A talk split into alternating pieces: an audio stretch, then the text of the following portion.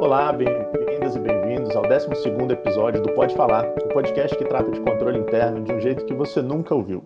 Meu nome é Rodrigo Fontinelli, controlador-geral do Estado de Minas Gerais, e hoje eu tenho o prazer de ter aqui com a gente para conversar sobre a LGPD, Lei Geral de Proteção de Dados, a doutora Miriam Wimmer, diretora de Serviços de Telecomunicações do Ministério das Comunicações. Muito obrigado por ter aceito o nosso convite, Miriam. Muito obrigada, Rodrigo. Para mim é um prazer enorme poder participar desse podcast junto contigo. Muito obrigada.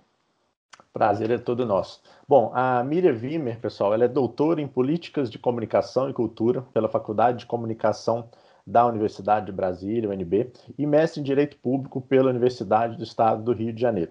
Também ela é especialista em regulação de serviços públicos de telecomunicação da Anatel, ocupou diversos cargos de direção no Ministério das Comunicações, no Ministério da Ciência, Tecnologia, Inovações e Comunicações, MCTIC, nas áreas de telecomunicações e políticas digitais. Primeiramente, gostaria de agradecer novamente, Miriam, é, ter aceito o nosso convite. Você foi muito indicado por toda a nossa equipe técnica. E eu queria, para começar, que você desse uma, um panorama geral né, da LGPD para aqueles que ainda não conhecem é, e não, ou não estão muito habituados com o assunto. Tá ótimo, Rodrigo. A famosa LGPD é a Lei Geral de Proteção de Dados Pessoais, é uma norma que foi aprovada em agosto de 2018, então tem dois anos, né? Mas que ainda não entrou em vigor. Acho que a gente vai falar um pouquinho mais sobre isso mais à frente. Mas ela é uma lei que, enfim, fortemente inspirada na tradição europeia, se propõe a estabelecer condições de contorno para o uso e para o tratamento de dados pessoais. O que, que, são dados pessoais? São dados que se referem a um indivíduo, uma pessoa natural, identificada ou identificável. E essa é uma lei que, apesar de ser recente, o nosso ordenamento jurídico, ela já está em discussão, já tem mais ou menos uma década, né? Então, no mesmo período em que o Brasil começava a discutir a lei, o Marco Civil da Internet, né? Também foi nesse período em que começou a discussão sobre a Lei Geral de Proteção de Dados Pessoais, muito inspirada pela discussão que existe também na Europa. Né? Na Europa existem normas desse tipo já tem várias décadas, desde a década de 70 do século passado. E no Brasil também se entendeu que era necessário, era importante aprovar uma lei desse tipo para fechar o quebra-cabeça da sociedade da informação. Né? Então, proteger direitos, direitos e deveres no ambiente da internet, marco civil, assegurar a transparência do Estado, num Estado cada vez mais digital, LAI, e proteger direitos do cidadão, sejam nos ambientes públicos ou privados, com relação aos seus dados pessoais, LGPD. Então, essa é uma lei que tem uma dupla função. Tá? De um lado, ela trata de regular os dados pessoais, que são um importante insumo né, para a chamada economia digital. A gente passa por esse processo de transformação digital, em que tudo que era analógico se transforma em bits e bytes, né, se torna imaterial. É, e reconhecendo a natureza econômica dos dados pessoais, a lei traz uma série de é, requisitos e condições para o seu uso e tratamento legítimo. Mas também a lei reconhece que o dado pessoal, mais do que um ativo econômico, é uma projeção da personalidade humana, né? Um dado a seu respeito representa a sua identidade digital e por isso também é um dado que precisa ser respeitado, é um dado que precisa é, sempre ter observada a titularidade, né? Então a pessoa a quem se refere aquele dado deve ter um certo protagonismo com relação à forma em que ele é usado. E isso, resumindo, é a LGPD, é para isso que ela serve. Excelente, Miriam. E você acha que nesse período agora de pandemia, muita gente é, acabou indo para teletrabalho e a circulação de dados, preocupação inclusive com segurança da informação, é, isso tem aumentado bastante. Você acha que isso é, acaba é, ajudando na, na propagação né, dessa, da, da, LGPD e até mesmo as pessoas tenham é, um interesse maior em saber o que, que é isso? Eu tenho a impressão que sim, Rodrigo. E, na verdade, quando a gente olha para esse período da pandemia, que tem sido super desafiador né, para todos nós, o que a gente verificou foi, na verdade, uma aceleração de uma tendência que já estava em andamento. Né? Então, a gente fala hoje muito em transformação digital. O que é transformação digital? É esse movimento em que, gradualmente, por conta né, da tecnologia que evolui, das, das tecnologias como 5G, internet das coisas, inteligência artificial, computação em nuvem, é, a transformação digital, então, por conta dessas, desse ecossistema de, de, tecnologias, viabiliza novas formas de trabalho, novas formas de relacionamento, novos modelos de negócios. O próprio governo passa a operar de uma maneira diferente da maneira antiga, né? Isso é um processo que já vem em andamento há vários anos. E o que a gente viu com a pandemia foi uma aceleração desse processo. Então, estava todo mundo devagarzinho, fazendo transformação digital do seu negócio, de repente vê a pandemia e bum, né? Todo mundo tem que se transformar digitalmente na marca. Isso vale para pequenas empresas, grandes empresas, para o próprio setor público e para nós que estamos trabalhando de casa, né, interagindo remotamente com nossos amigos, com nossos familiares. E isso, de certo modo, do meu ponto de vista, aumentou a percepção da importância de uma lei desse tipo, porque é, repentinamente todos os nossos processos migraram para ambientes domésticos, ambientes não seguros, né, ambientes em que documentos transitam em redes é, privadas, às vezes sem senhas apropriadas, com câmeras de vigilância né, insuficientemente é, protegidas. É, e houve vários casos que foram noticiados né, de vazamentos de dados ou de invasões de reuniões virtuais. Até mesmo uma questão muito interessante, que é a questão da cultura do digital, que é algo que estamos aprendendo ainda, né? Então, aparece uma autoridade sem camisa numa reunião, né? Uma criança aparece no fundo.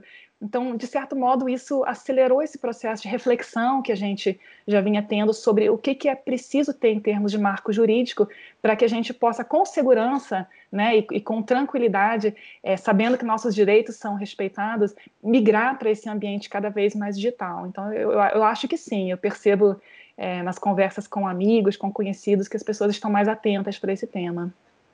É, eu concordo plenamente. Eu tenho dito que, que a pandemia acabou colocando alguns bodes na sala, né? A gente fala muito, principalmente de segurança da informação, é, e na verdade é, a gente já tinha, pelo menos na, na, experiência que eu tenho do próprio setor público, e também, também aqui em Minas, a gente já tem uma defasagem muito grande de segurança da informação. E o teletrabalho só uhum. veio colocar luz nesse problema que a gente já tinha, né? E agora ficou é mais visível.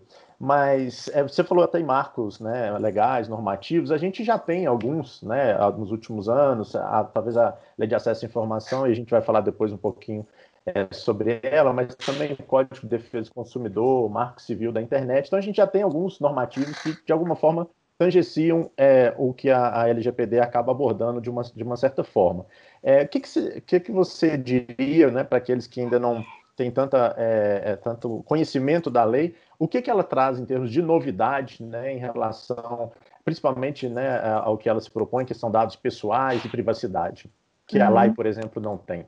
Uhum, perfeito, Rodrigo. Você está coberto de razão. Então, na verdade, se a gente olha até mesmo para a nossa Constituição, aprovada em 88, lá já há várias normas que protegem os dados pessoais, né? De maneira direta e indireta. Então, na Constituição, a gente tem o direito à proteção da intimidade, da vida privada, além de direitos ligados à honra, à imagem, ao sigilo das comunicações. Na Constituição tem também o habeas data, que é um instrumento que permite ao cidadão ter acesso e corrigir dados a seu respeito contidos em bases de dados públicas, né? E depois a gente tem, como você falou, o Código de Defesa do Consumidor, a gente tem o Marco Civil da Internet, tem a LAI, e uma série de normas em diferentes setores regulados, então em telecomunicações, setor financeiro, no campo da saúde, no campo penal, por exemplo. É, esse cenário que nós tínhamos antes da aprovação da LGPD é um cenário que, de certo modo, nos remete à ideia de uma colcha de retalhos de normas setoriais. Né? Então, cada setor regulado, cada esfera é, é, jurídica tinha o seu próprio parâmetro de proteção de dados pessoais, é, muitas vezes inconsistentes entre eles. E o que a transformação digital vem nos revelar é que a gente não pode mais pensar de maneira setorializada, né? Então, na verdade, o que acontece no campo da educação tem sim a ver com o que acontece no campo da TI e pode ter repercussões para a esfera financeira, para a esfera penal e assim por diante. Então, de certo modo, o que a LGPD veio trazer, em primeiro lugar, foi uma abordagem unificada, né? um patamar básico a partir do qual se pode até mesmo imaginar que cada setor pode desenvolver um regramento mais específico, né? um pouquinho mais rígido, eventualmente, a depender do tipo de tratamento que é dado. Mas mais do que isso, assim, o que a LGPD veio trazer para nós foi um paradigma ex ante de proteção. O que, que, isso quer dizer? Quando a gente olha para o CDC, por exemplo, lá tem uma seção que fala de bases de dados, né? Mas o CDC parte do pressuposto de que é possível tratar dados pessoais, né? O que ele estabelece são regras para o consumidor meio que se defender de um tratamento que foi inadequado. E o que a LGPD veio falar ao contrário é o seguinte: se você, controlador de dados, pessoa física ou jurídica, quiser tratar dados, você precisa de uma base legal. Então, não é dado o direito de que todo mundo possa tratar dado pessoal e o cidadão que se defenda. É ao contrário. Se você quer tratar dado pessoal, você tem que ter uma base legal. E essas bases legais, elas não são restritivas, sabe? Muitas vezes se pensa, ah, é uma lei que fala de consentimento. É uma lei em que uma das bases legais possíveis é o consentimento, mas existem dez bases legais no caso de dados pessoais não sensíveis. Então, o que isso requer, portanto, do controlador, seja pessoa física ou pessoa jurídica, direito público ou privado, é uma responsabilidade maior com relação ao tratamento de dados pessoais que é realizado. Encontre uma base legal, são várias, você pode escolher uma, né, que faça sentido. O que não pode é tratar dado pessoal sem que haja amparo na LGPD, sem que seja observado esse paradigma ex ante de proteção, que vem também trazer ao titular do dado, ao indivíduo, uma série de instrumentos é, que lhe permitem exercer seus direitos, né? E nesse sentido guarda muita semelhança com a lei, que acho que é um ponto que a gente vai tratar mais à frente, como você disse. Isso, Miriam, perfeito. É, na verdade, a gente já vai começar a tratar agora nessa próxima Ótimo. pergunta, que é, aí eu vou trazer um pouco né, das nossas preocupações enquanto é, órgão de controle aqui, é, se existe ou não, né, e às vezes no primeiro momento a gente acha que pode existir uma certa dicotomia entre o que a LGPD traz e o que a gente tinha ou tem, né, na verdade, de lei de acesso à informação. Né? Às vezes pode parecer que há um, um, conflito entre o princípio de transparência e o direito individual à, à própria privacidade. Você entende que existem sim pontos conflitantes que têm que ser um pouco melhor esclarecidos? É, você acha que não, já está já tá claro e a confusão se dá por algum um outro motivo? Explica para a gente um pouquinho, favor. Então, eu acho que se tivesse claro, não tinha essa pergunta, né? Assim, é, cl é claro, que é claro que existem pontos de tensão, sim, né? especialmente para gente que trabalha no setor público, a gente está acostumado, já tem uma década, a dizer, ó, transparência é a regra, transparência ativa, não apenas transparência passiva, e o próprio princípio constitucional da publicidade dos atos da administração pública, né, que é um dever de prestação de contas do que é feito com o dinheiro público, é feito né, com, é, com recursos é, é públicos, sejam servidores, sejam recursos orçamentários. E quando a gente tem a LGPD, a gente vem receber um conjunto de outros princípios que são bem diferentes. Eles vêm falar assim: olha, princípio da finalidade, você tem que tratar o dado somente para aquela finalidade que justificou a coleta, princípio da necessidade, não colete, não trate mais dados do que o necessário. E tem lá um princípio de transparência, mas é transparência para o titular do dado, e não para a sociedade de modo geral. E isso, claro, pode em algumas situações suscitar dúvidas, né? Então, vários casos já foram é, mencionados, por exemplo, até mesmo o caso que envolveu é, o exame de saúde do presidente Bolsonaro, né? Ah, ele é autoridade pública, então ele está submetido à lei, mas ele é um indivíduo, é um exame de saúde dele, deve fornecer ou não deve fornecer? Né? Outro caso que os servidores sempre lembram, a questão da publicação dos salários dos servidores em portais da transparência, né? Esse foi um caso sobre o qual o STF se debruçou. Então, naquela época, quando saíram as normas determinando publicação, os servidores, obviamente, não gostaram muito, né? Houve uma série de ações judiciais, e naquele caso o STF disse: olha, é, nesse caso específico, é, existe um direito da população de saber como são aplicados recursos públicos que se sobrepõe à eventual é, violação à intimidade dos servidores públicos, né? Então, esses dados são publicados, embora não integralmente, não tenha o número inteiro de CPF, são pedaços, enfim, e dessa maneira buscou-se compatibilizar a ideia de que o público tem direito de saber, mas de outro lado, o indivíduo, o servidor público, tem direito de não ter a sua vida completamente exposta, né? E quando a gente olha para a jurisprudência do STF, inclusive no caso das biografias não autorizadas, que envolveu Garrincha, Roberto Carlos e outros, né, é, normalmente o STF tem se posicionado em prol do direito do público de ter acesso às informações. Então, de modo a dizer que não existe uma, uma, solução, uma receita de bolo, né? Havendo conflito, prevalece e tal. Não, não, é assim, né? Em cada caso concreto, a gente vai ter que fazer um balanceamento é, para ver qual direito vai prevalecer, né? É, isso é uma coisa que vale, inclusive, para a publicação de dados abertos, né? Que é uma questão também que nos move no governo. Publicar dados abertos, tornar disponíveis informações é, é ativamente, não apenas mediante demanda, e o que pode ser feito nesses casos é realmente uma ponderação dos conflitos, dos valores que se encontram em conflito, uma avaliação de riscos, um teste de proporcionalidade, necessidade, e também o que eu acho muito interessante é que a própria tecnologia pode nos dar instrumentos para minimizar a exposição né, dos indivíduos que terão seus dados revelados. Então, anonimização, pseudonimização, é, embaralhamento. Então, tem diferentes formas de você dar publicidade, dar transparência, sem expor tão completamente os indivíduos. Mas é claro que existe uma tensão e é claro que a gente ainda vai ter que avançar muito em termos de consolidar entendimentos na esfera administrativa, na esfera do judiciário, até que a gente pare de ter dúvidas, né? É, acho que vai ser um, um longo aprendizado, né? assim que ela entrar em, em vigência. É, Miriam, a gente acompanhou uma palestra sua na Rede GIRC, né, e você falou é, em relação, né, que você vê a, a, LGPD como uma oportunidade de aperfeiçoamento da nossa relação com os cidadãos, no que, no que diz respeito aos dados desses cidadãos que nós custodiamos enquanto poder público. Aí eu queria que você retomasse um pouco essa ideia, né, de quem tem é, que ter o controle e o protagonismo, ou o protagonismo, né, sobre o uso do seu dado pessoal e é, seria o próprio indivíduo, né? Uhum, tá ótimo. Essa é uma ideia que, na verdade, já está, eu diria, amplamente consolidada é, internacionalmente desde a década de 80. E essa ideia, na verdade, em juridiquês a gente chama de autodeterminação informativa ou autodeterminação informacional. Essa é uma ideia que ela foi é, consagrada para uma decisão do Tribunal Constitucional Alemão em 1983. E a Alemanha foi, enfim, um dos países precursores em adotar leis desse tipo. É claro que muito influenciada também pelo histórico da Segunda Guerra, pela experiência terrível do nazismo, né? Então, naquele caso, naquela ocasião, estava é, em discussão uma lei sobre um censo populacional. Né? É, então, o governo alemão pretendia fazer um censo e a população se insurgiu contra aquilo, porque era um censo extremamente detalhado, tinha mais de 100 perguntas e uma grande preocupação do que, que ia ser feito com aqueles dados, para quem eles serão transferidos, quais órgãos do governo terão acesso. Né?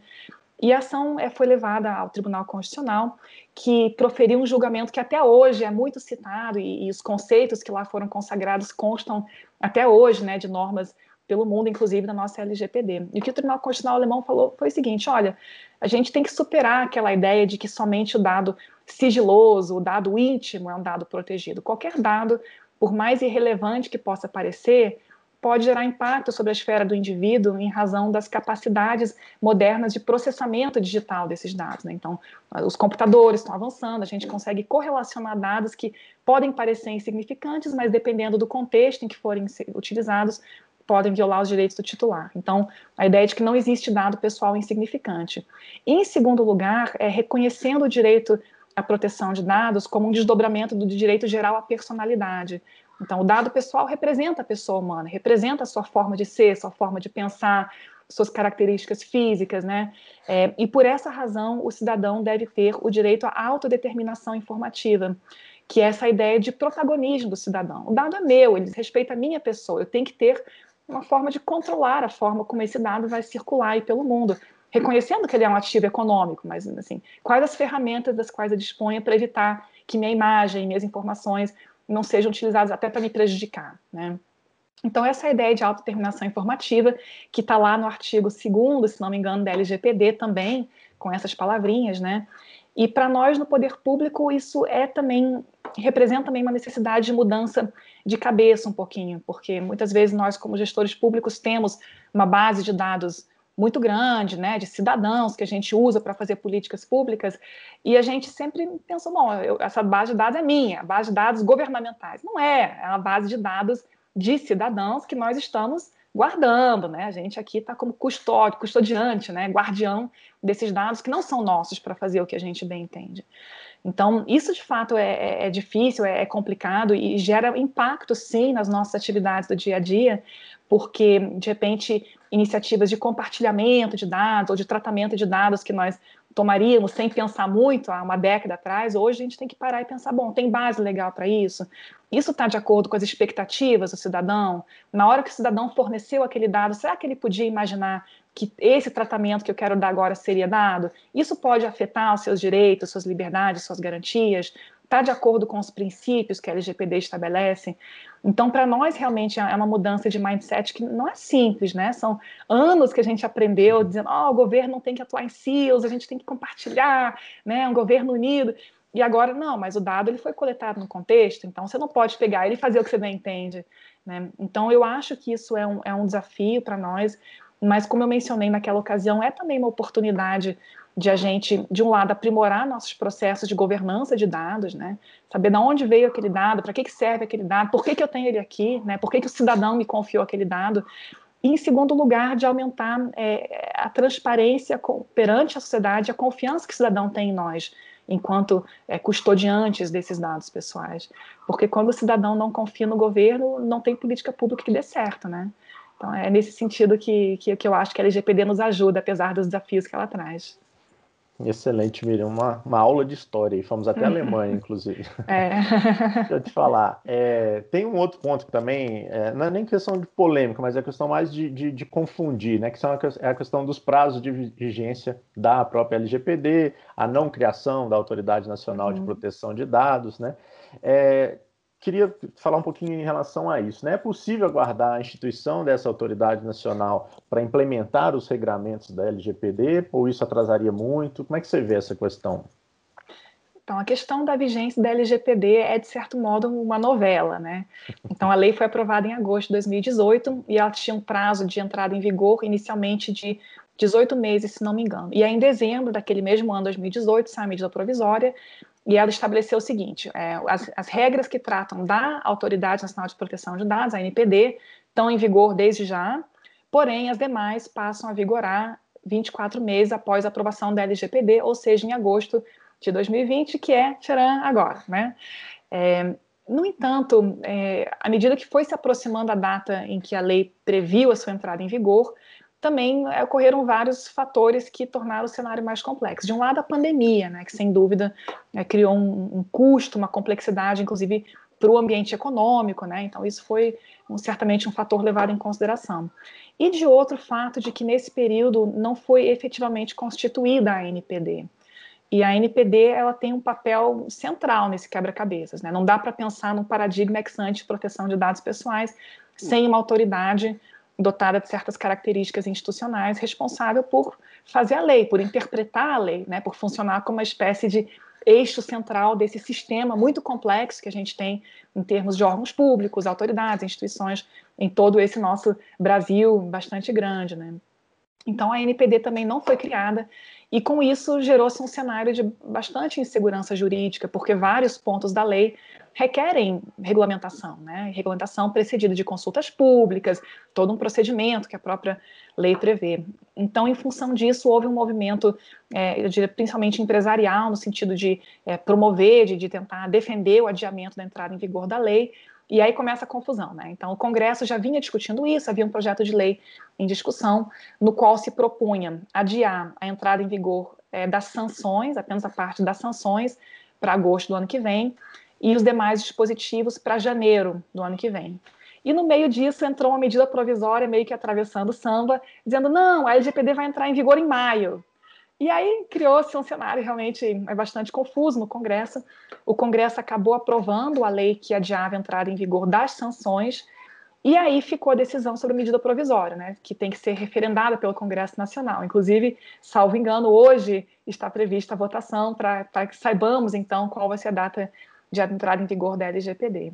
Então, assim, é, é um cenário que é, é complexo, é difícil até de explicar, né? É, mas a impressão que eu tenho, pensando em termos de conformidade, é que pouco importa, na verdade, a data de entrada em vigor da LGPD. Isso porque desde, desde que ela foi aprovada, tem dois anos, a gente já viu uma mudança na cabeça dos tribunais, dos órgãos públicos, do próprio STF, né?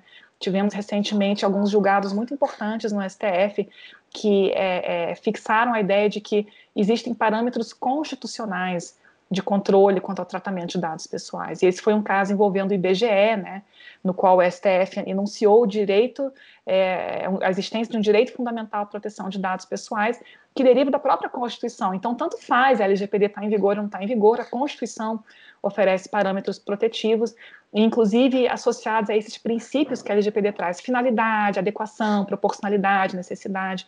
Então, eu diria que, em primeiro lugar, é, o tempo é curto para conformidade. Se a LGPD entrar em vigor daqui a três meses, ou daqui a seis meses, daqui a um ano, ainda assim o tempo é curto.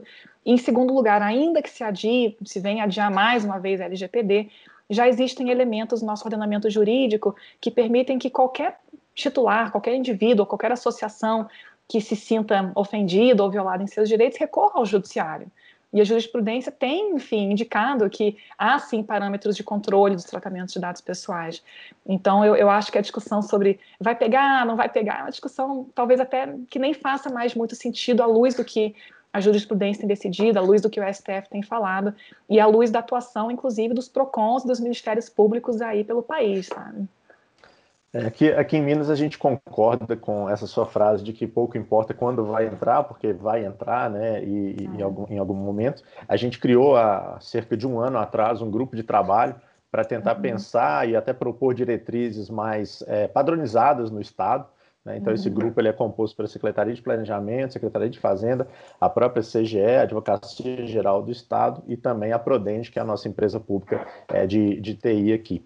É, você acha que se a gente pensasse em reproduzir é, algo em forma colegiada aqui no Estado, é, uhum. e tirando um pouco a, a, questão da concentração de um só órgão, né, esse protagonismo de um só órgão central, é, você acha que poderia ser um arranjo viável mesmo para entes né, subnacionais? É, uhum. O que, que, você, que você pensa a respeito disso? Então, Rodrigo, é muito difícil falar assim em, em abstrato, o que me parece é o seguinte: é, é super importante que a gente tenha em todo o território nacional certos parâmetros consistentes e coerentes de implementação da lei no setor público. No setor privado também, obviamente, mas no setor público, né? Não faria sentido que o Estado de Minas Gerais fosse por um caminho, interpretando as bases legais, o Estado do Rio de Janeiro em outro, o DF em outro, né? Então, é um elemento chave para a gente conseguir, de fato, criar o ambiente com segurança jurídica, setor público, setor privado também, é esse esforço de coordenação entre os diversos órgãos que vão estar sujeitos à LGPD, que vão estar aplicando a LGPD e, eventualmente, até mesmo vão estar fazendo enforcement da LGPD, pensando em tribunais de contas, por exemplo, ou em órgãos estaduais de defesa do consumidor. É, aqui no governo federal, a gente não tem ainda, digamos assim, uma instância coordenada de conformidade com a LGPD, embora haja um papel aí de liderança por parte da, da Comissão de Governança de Dados, que até mesmo já publicou um manual, né, um guia orientativo para a implementação da LGPD, é, mas a gente não tem ainda um órgão que levante a bandeira e diz, façam desse jeito que eu estou dizendo que, é, que vai dar certo, né? Então, o que eu tenho visto nos diferentes órgãos é que sempre há uma tentativa de criar grupos de trabalho é, multidisciplinares, então pessoas oriundas de diferentes áreas, para que se possa ter uma visão do negócio, e um esforço também que ainda é um pouco informal, eu acho, de coordenação entre os diferentes ministérios. Então, Ministério A procura o Ministério B, como é que vocês estão fazendo? Deixa eu ver aqui, vamos fazer parecido e tal. E nesse sentido, é, a NPD vai ter um papel super importante tentar organizar esse sistema, mas me parece que são também muito bem-vindas as iniciativas é, em instâncias é, subnacionais de tentar trazer harmonia é, e uma consistência dos conceitos quanto à implementação da LGPD. É, eu não sei exatamente qual seria o melhor arranjo, sabe? Mas de toda forma me parece muito positiva a ideia de ter instâncias, é, sejam formais, sejam informais mesmo, de coordenação entre os diferentes órgãos públicos, é, com vistas a, a, ter uma interpretação mais segura e evitar que cada um saia fazendo um troço diferente, o que é muito ruim, principalmente para o cidadão é muito ruim, né? Então, me parece positivo, mas a gente tem que pensar muito nos detalhes, como é que pode funcionar na prática, né? Com certeza. Aqui também a gente tem tido isso, né? Apesar de ter esse grupo de trabalho no Estado, a gente tem é, experiências em alguns órgãos, né? Formando grupos de trabalho é, intra-secretarias é, e uhum. pegando essa é, multidisciplinaridade aí de, é, de pessoas para tentar é, fazer algo é, um pouco mais robusto dentro do possível. Né? Miriam, a gente já está chegando para o final aqui. É, a, a, última pergunta seria essa sua experiência né, em regulação de telecomunicações. É, trazendo isso para esse novo contexto aí, né, de comunicação regido pela, LGP, pela LGPD. É, o que, que você é, diria aí que isso vai te ajudar e tem te ajudado, na verdade, não vai, mas tem te ajudado né, nesse novo cenário da LGPD? Então, eu acho que a experiência dos órgãos reguladores setoriais é, é muito rica e muito útil para a gente pensar em que, que pode dar certo para a autoridade e quais erros a gente não deve cometer, né? A autoridade ela vai nascer, digamos assim, do zero, né? Ela vai nascer numa paisagem já muito povoada por outros órgãos com competências normativas, competências regulatórias, competências também de fiscalização e sancionamento. E nesse sentido, ela vai ter necessidade de se coordenar intensamente com eles, até mesmo porque cá entre nós, ela tende a nascer muito pequena, muito enxuta, ela não vai ter estrutura para é, é, desempenhar o mesmo papel que a Anatel desempenha hoje, por exemplo, né, que tem presença em, em todos os estados da federação, tem mil servidores, né, é uma estrutura totalmente diferente.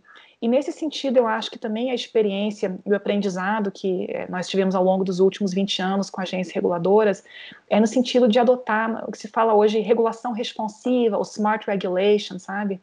Então, quando a Anatel começou na década, no final da década de 90, anos 2000, havia ainda uma, uma, postura regulatória que era, a gente fala muito comando e controle. Né? Eu estabeleço a norma, você não cumpriu a norma, eu vou lá e taco um processo em cima de você, vou te aplicar a multa, essa multa vai ser contestada em todas as esferas administrativas, vai subir, vai ser judicializada, vão se passar 10 anos, ninguém vai ver a cor do dinheiro e o problema não está resolvido. Né? Então, é, esse é um modelo regulatório que gerou, ao longo dos últimos anos, um passivo enorme em termos de multas aplicadas, não recolhidas, e de problemas é, é, estruturais que não foram solucionados. Né? O que a LGPD nos traz em termos de oportunidade é de repensar um pouquinho como é que a gente pode estabelecer essa dinâmica de relação com o setor regulado de uma maneira mais construtiva. E a LGPD é muito moderna, do meu ponto de vista, porque ela claramente traz uma abertura para mecanismos corregulatórios, né? Então, regulação responsiva, corregulação. Então, ela atribui ao próprio ator regulado a responsabilidade em contribuir para a solução. Né? Então, quando ela fala assim, códigos de conduta privados que podem ser validados pela autoridade, boas práticas de governança que podem, inclusive, é, servir para atenuar eventuais sanções que venham a ser aplicadas, né? É, tudo isso eu acho que contribui para criar um ambiente é, colaborativo, de engajamento construtivo entre o regulado e o regulador, vamos chamar de regulador, embora não seja bem isso, né? Que no fim das contas pode trazer soluções mais efetivas. E, em particular, no caso da Anatel, eu tenho acompanhado é, os meus colegas lá, especialmente na área de relações com o consumidor, é, testarem métodos que têm se revelado muito mais eficientes em solucionar rapidamente os processos do que se a gente fosse pelas vias tradicionais de abre um processo administrativo, abre prazo, contraditório, decisão primeira instância, que são, enfim, procedimentos muito tradicionais né, do direito administrativo. Então, eu acho que essa é uma experiência, um aprendizado que nós tivemos na, na esfera federal, acho que nas esferas estaduais pode ter experiências parecidas, né? Que seria muito bom se fosse incorporado pela NPD. E também a experiência que foi adquirida em termos de buscar é, colaboração com órgãos com competências afins. Então, no caso de proteção de dados pessoais, a gente consegue ver inúmeros casos é, que um mesmo comportamento pode atrair a incidência das competências de vários órgãos públicos. Órgão antitrust, órgão de relação setorial, a própria NPD, órgão de defesa do consumidor, né? E como é que a gente estabelece uma cooperação entre esses órgãos para evitar, de um lado, o problema do bis in idem, né? O, o, o ente regulado ser punido várias vezes pela mesma conduta. E de outro, para dar maior eficiência e celeridade, né? A fiscalização, a investigação, a aplicação de sanções, então, também nos últimos anos, a gente tem visto é, a solução de alguns conflitos de competência históricos, né, que nem que tinha entre o CAD e o Banco Central. É, a mesma relação entre CAD e Anatel sofreu ajustes, aprimoramentos com o passar do tempo. Então, todas essas experiências eu acho que é, podem nos servir de, de um primeiro passo para a gente não incorrer nos mesmos erros, né, a gente aprender com os erros que já foram cometidos e dessa maneira é, dotar a NPD de mais eficiência. É, eu tenho certeza e acho que esse ponto, a sua última frase é, é, talvez a mais importante, né? Esse aprendizado, principalmente do que não fazer, né? Para a gente encurtar esse caminho aí nessa implementação da, dessa nova legislação. Miriam, queria te agradecer muito, vou passar a palavra para suas considerações finais, mas te agradecer é, muito por essa, esse bate-papo, pela verdadeira aula, na verdade, tá? Parabéns pelos trabalhos desenvolvidos aí sucesso na carreira e mais uma vez muito obrigado por ter aceito o nosso convite. Tenho certeza que foi bem esclarecedor para todo mundo que está nos assistindo no YouTube ou nos escutando aí nos canais é, de podcast. Muito obrigada, Rodrigo. Eu que agradeço a gentileza do convite. Fico honrada em poder contribuir aí com as reflexões de vocês. Eu tenho certeza que o trabalho que vocês estão desenvolvendo está caminhando super bem vai ser muito relevante, inclusive, para compartilhar com outros estados e mesmo com a esfera federal. Então, me coloco à disposição para continuar dialogando e agradeço muito a oportunidade de participar do podcast. Obrigada. Obrigado mais uma vez, obrigado a todos e a todas que ouviram o programa. Sou Rodrigo Fontinelli e até o próximo Pode Falar, o podcast da CGE Minas.